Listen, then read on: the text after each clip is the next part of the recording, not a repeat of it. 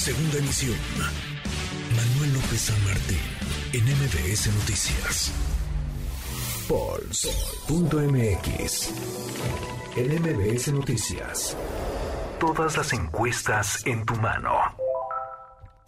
Mi querido Juan Pablo, Juan Pablo de Leo, socio director de Político MX, lo prometido es deuda, habíamos hablado el martes, decíamos, hoy jueves le entramos a qué pasa en el Estado de México y en Coahuila, qué puede venir con la salida de Movimiento Ciudadano de la elección. ¿Cómo estás, Juan Pablo?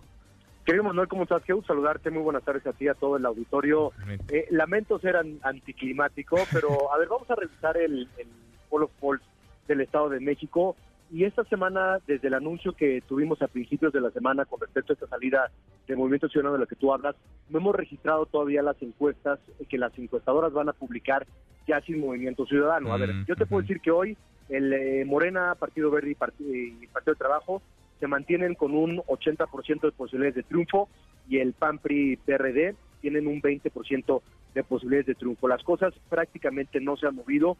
Vemos una línea recta para Morena desde el mes de noviembre con 53% en la intención de voto que ha sido el techo de este partido, por lo menos hasta las precampañas y las últimas encuestas que publicaron la semana pasada, y el 40% de Alejandra de Moral, que tiene un ligero ascenso a partir del mes de febrero, de un punto que está en 40%. Digamos que Morena está en 53 eh, y el PRI está en 40. Son 13 puntos de diferencia.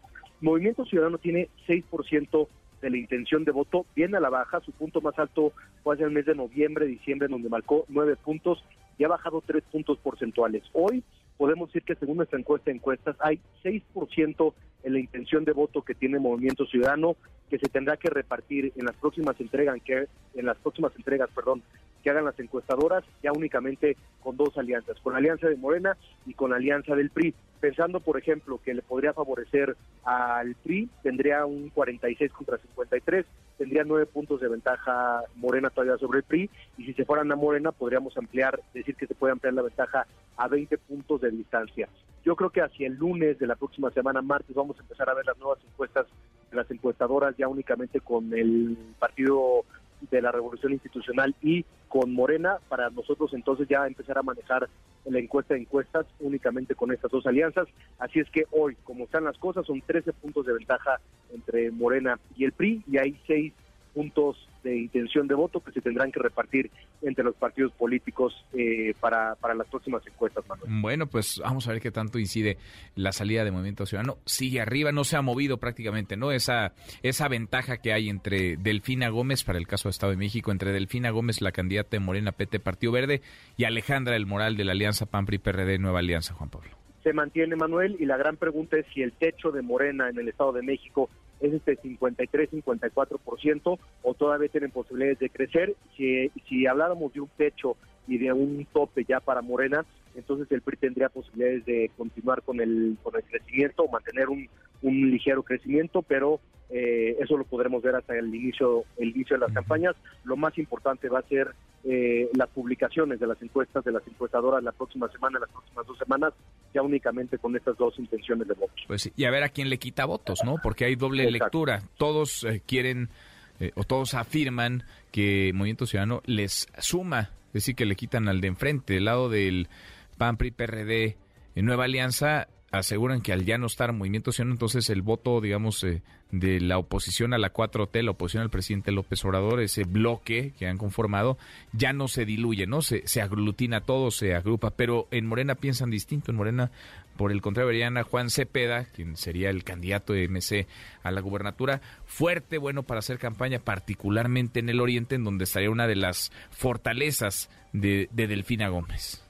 Tal cual, man, es un tema demográfico, es un tema del Oriente, como bien dices, es un tema de mesa específicamente, porque como lo platicamos aquí, a ver, muchas dudas respecto a la pre-campaña de Juan Cepeda, se habló mucho y nosotros lo registramos en Político MX respecto a este supuesto enojo que habría en Movimiento Ciudadano por el tipo de pre-campaña, por la falta de, plataforma, por la falta de presencia, por la falta de eventos, y mucho se habló que podía haber un cambio en aquel momento de candidatos, hablaba también del retiro, pero de que había digamos, movimiento al interior del partido de Movimiento Ciudadano respecto a lo que iban a hacer, no hay absolutamente ninguna duda. De que no echaron la carne al asador desde el principio De que no se movieron desde el principio, de eso no hay absolutamente ninguna duda. Por lo tanto, esta marca que tiene el 6% de la intención de voto Juan Cepeda, bien se podía haber reflejado únicamente por la figura de Juan Cepeda, por la campaña anterior, por su presencia política y por el conocimiento que tiene en el oriente del Estado, no en todo el Estado. Entonces, a ver, lo estaremos viendo nosotros con los números y con la aritmética y con el levantamiento de la opinión pública,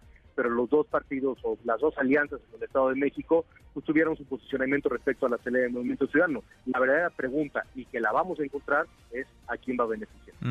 Lo veremos. Oye, y como que Coahuila no pues no entusiasma demasiado, ¿no? Juan Pablo parece que está muy consolidada para, para la alianza PAN-PRI-PRD. Absolutamente, con un 67% de posibilidades de triunfo PAN-PRI-PRD, únicamente 30% para Morena, 2% para el PT. Tuvo un ascenso vertiginoso, perdón, Ricardo Mejía a partir del mes de enero, que tiene 15 puntos en intención de voto. Si fueran las elecciones en Coahuila, el 44% de la intención de voto sería con el PRI, 34% de la intención de voto tendría eh, estaría con Morena, 15% de la intención de voto para Ricardo Mejía y 5% en la intención de voto para el Partido Verde y el partido de UDC. Eh, este ascenso de Ricardo Mejía se niveló a mediados del mes de febrero, que se ha mantenido con estos 15 puntos, pero si vemos la diferencia que hay entre el PRI y Morena, hoy por hoy son 10 puntos, son 10 puntos que de alguna manera lo hubieran sentido a Morena, a la oposición allá en el estado de Coahuila, para poder ser competitivos, pero hoy por hoy, con la presencia de Ricardo Mejía, la competencia de Morena parece ser eh, eh, complicada porque vienen a la baja y las tendencias siempre lo platicamos en, en la encuesta encuestas es lo importante, ¿no? Por una parte la fotografía del día, pero por otra parte eh, el, la muestra que nos da la encuesta de encuestas tiene que ver con el tema de las tendencias y la baja de Morena, de Guadiana, se ve proporcionalmente reflejada ante el ingreso de Ricardo Mejía. Entonces las cosas se mantienen estables, no han habido tampoco muchos levantamientos de, encuestas y, es lo que estamos viendo en estos momentos. Tal cual, tal cual. Pues vamos midiéndole el pulso a estas dos elecciones, las dos paradas electorales de este 2023, Estado de México y Coahuila, la radiografía, la mejor radiografía la traen ustedes en Pulse MX. Querido Juan Pablo, gracias, muchas gracias como siempre. Gracias, Manuel, te prometo la próxima semana ya tenerte buenas nuevas. Órale, hagamos una apuesta antes, a ver quién, a ver quién le atina. Abrazo grande. Abrazo, hasta luego. Es Juan Pablo de Leo, socio director de Político MX. Redes sociales para que siga en contacto: Twitter, Facebook y TikTok. M. López San Martín.